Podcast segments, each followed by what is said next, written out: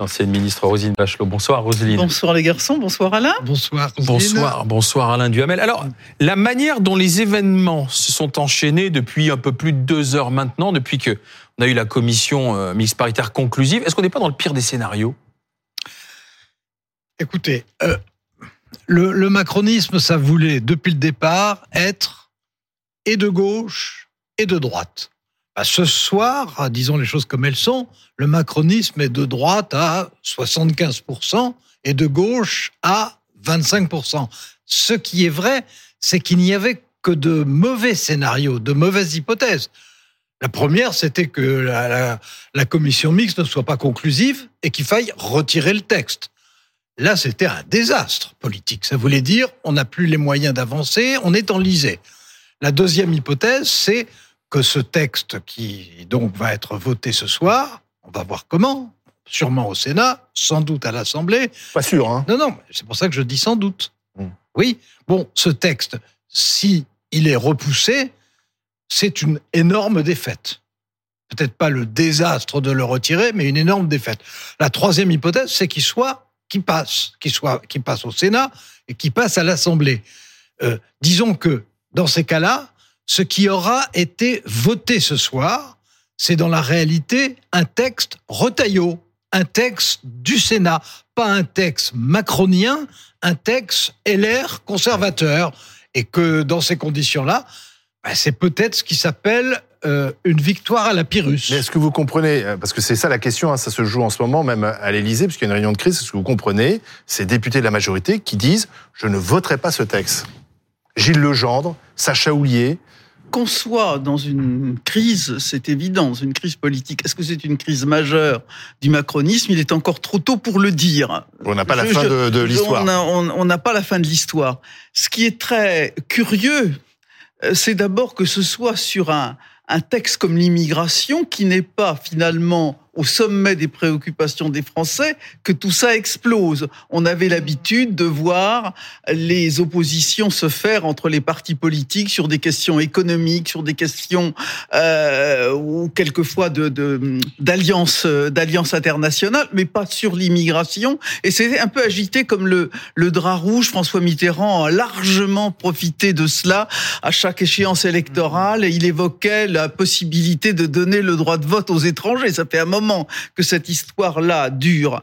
Alors ensuite, ce qu'il y a, c'est que évidemment, les opposants au texte sont très gênés aux entournures, parce que quand on regarde les sondages et quand on regarde l'avis des Français, on nous a par exemple tympanisé euh, au moment de la réforme sur les retraites, les opposants à la réforme des retraites, en nous disant mais comment les Français sont contre cette réforme à 70 à 75 et maintenant les Français ils se retrouvent même ils trouvent que c'est un texte assez tiède et euh, les derniers derniers sondages le montrent.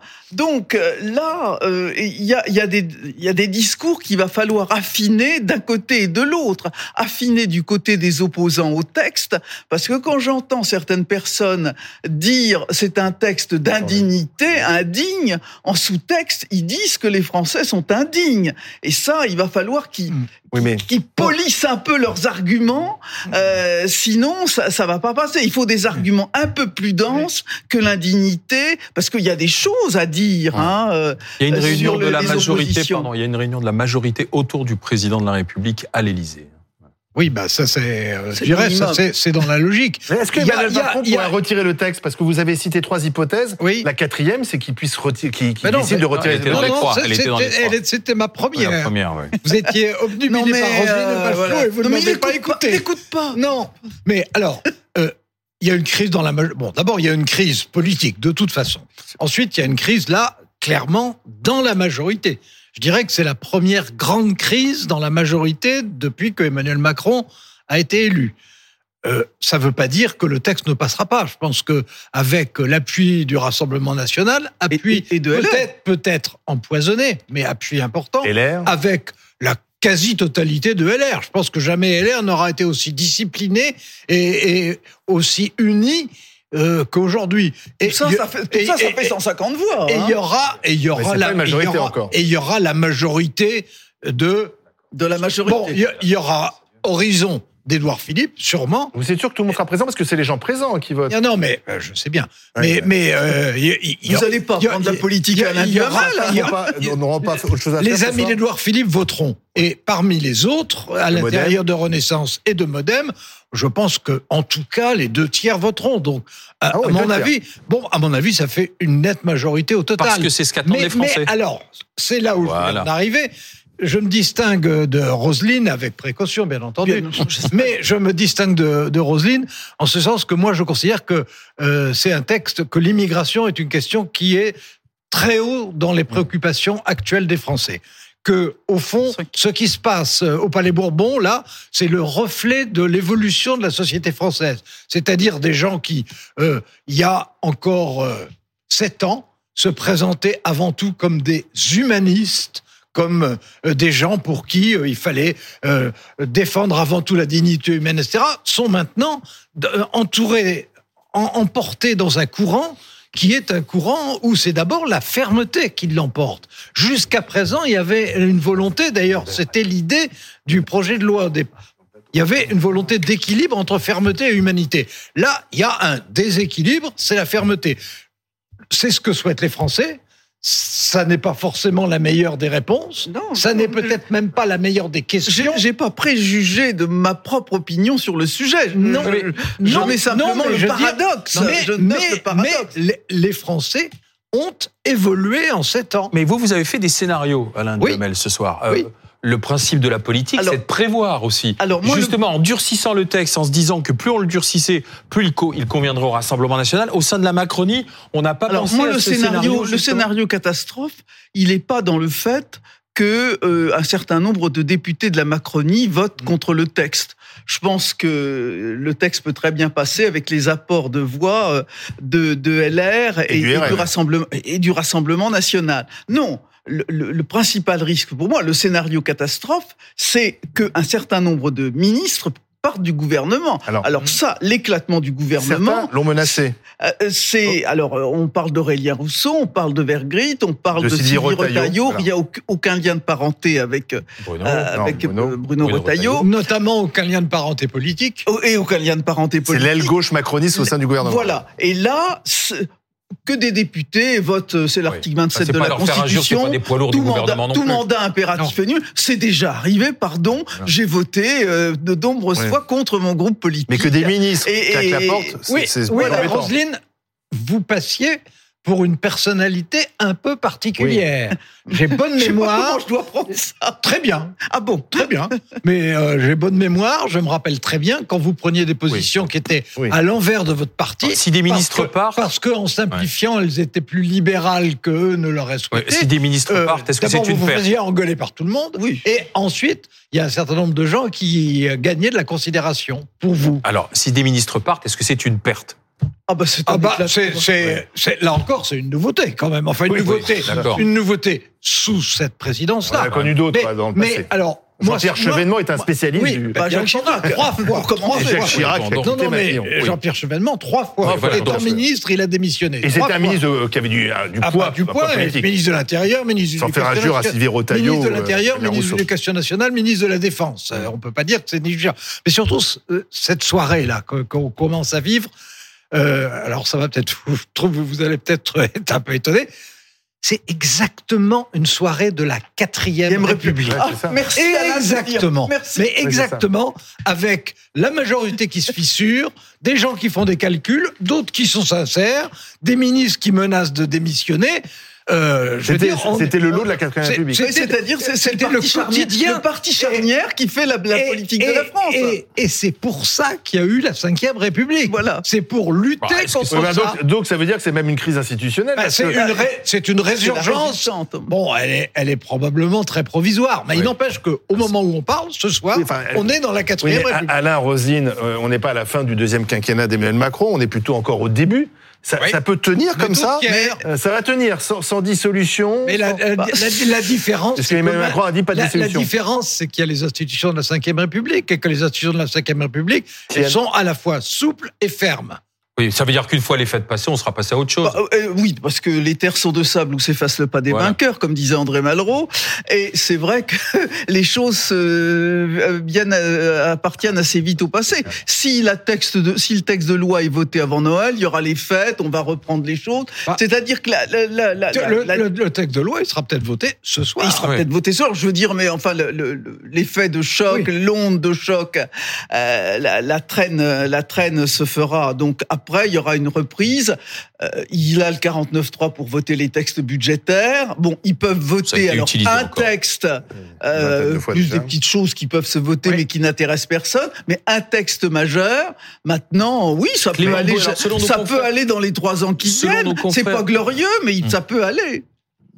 Pardon, Ouais. euh, parce qu'il y a d'autres ministres là. Vous savez que c'est le, c'est le moment où au Palais Bourbon ça bruisse de toutes les rumeurs. Alors il y aurait des République. euh, voilà. euh, le- Alors, le- selon BFM TV, et Léopold Audebert, Voilà. Clément Beaune, le ministre des Transports, mettrait lui aussi sa démission dans, dans quatrième. la alors, balance. Clément Dans Beaune, la balance. c'est un peu plus important Alors, je suis que les- d'accord. ceux qu'on a cités. Je suis d'accord. Clément Beaune, c'est un cran au-dessus Ouais. dans la mesure où euh, c'est un candidat potentiel euh, des macronistes pour la prochaine élection Paris. C'est un municipale macroniste de à Paris. hein. C'est puis c'est un ancien collaborateur direct Oui, à l'Élysée. Chargé des affaires européennes. Oui, mais auprès d'Emmanuel. Macron. Donc, c'est pas n'importe quel député, n'importe quel ministre maintenant.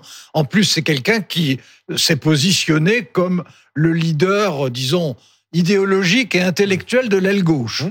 Bon, et c'est vrai que parmi les personnalités de l'aile gauche actuelle, c'est lui qui a le plus d'envergure, pour dire les choses comme elles sont. Et, et donc, et donc, si c'était le cas, attendons quand même. Hein. Mais- moi je me méfie Oui, oui, des oui, gens oui, qui oui, font oui. la grosse Oui, oui. voix. Ah, euh, bon, ah bon, alors oui, alors euh, ceux qui parlent le plus sont ceux parfois qui font le euh, moins, c'est ça? on, a vu ça. euh, On, je- on est, on est des vieux, des vieux roublards ou des Euh, vieux routiers moins, de la, vous moins, vous êtes encore débutante. euh, de, de la politique. Et c'est vrai qu'on on négocie aussi des choses à travers euh, retenez-moi ou je fais un malheur. C'est classique. Mais enfin, c'est quand même la première ça fois depuis le début Du coup- des, des- des- du mandat des, des deux mandats d'Emmanuel Macron. Qu'on voit des gens qui sortent du bois, des ministres euh, qui, Bah oui. qui font ça hein, euh, sur un texte, Pardon, sur mais un texte comme vous ça. avez aussi quand même en mémoire la fin des deuxièmes mandats présidentiels. Euh, ça s'est toujours mal fini quand même en quelque sorte, aussi bien sous Chirac euh, que euh, que, que enfin, Mitterrand. Mitterrand également. Mais non, mais Donc, c'est toujours. Est-ce qu'on n'est pas en train de, de, de, de, de vivre cela en ce moment? Bah, euh, sous euh, Mitterrand, euh, ça a été les cinq dernières années. Là, on est dans un quinquennat. Mm. Euh, Cinq dernières années sous- sur sept sous- ans, faudra. sous- Oui, sous Jacques Chirac, ça a été les cinq dernières années tout court. Bon, euh, là, on est à un an et demi. Hein, on est, euh, on est à un tiers. Mais qu'est-ce que ça veut dire? Ça veut pas dire que euh, le, le, le quinquennat ne s'achèvera pas. Ça veut pas dire qu'Emmanuel Macron ne pourra pas gouverner. Ça veut dire que maintenant, on est dans une période, disons, euh, de grand tumulte, de grandes nouveautés, Oui, mais de grande indécision. Et où on Et donc- prépare l'élection présidentielle aussi. Et il y a- il y a les Européennes où- en juin et- aussi, Et hein. où, voilà. euh, bon, euh, Mais- on- euh, ça, euh, franchement, c'est ce qui s'appelle une Mais tempête. la, la menace de Clément Beaune, c'est aussi la fin du en même temps. C'est-à-dire que euh, Emmanuel Macron s'est construit dans l'idée qu'il pouvait Ah bah, gouverner avec les- la gauche modérée, la droite modérée. Donc si c'est terminé ce soir, c'est quand même le macronisme dans, dans, dans, dans, dans, sa- voilà, dans ce qu'il est, Si- qui, qui est, sur qui est un- mort. sur un dossier. Si, les, mort, quand si- même. si les ministres qui disent ou font dire Mm. Que euh, ils envisagent de démissionner démissionnent effectivement, à ce moment-là, on entrera dans ce qu'on pourra appeler un macronisme de droite. Alors pourquoi pas faire un accord avec la LR directement? Parce que ça serait Mais plus parce qu'ils ne le Bah, veulent pas. Vous Ils ne à veulent pas. Mais non, mais le, ah bah, bah non. Je veux dire, euh, Bah il y a, il y a- non, mais attendez. Mais il y a- la logique de tout. Non, mais Ils attendez. Euh, ils n'ont cessé de dire qu'ils ne voulaient pas. Bien Premièrement, sûr qu'Éric Ciotti et- refuserait d'être Premier ministre. Oh, ministre de l'Intérieur, peut-être.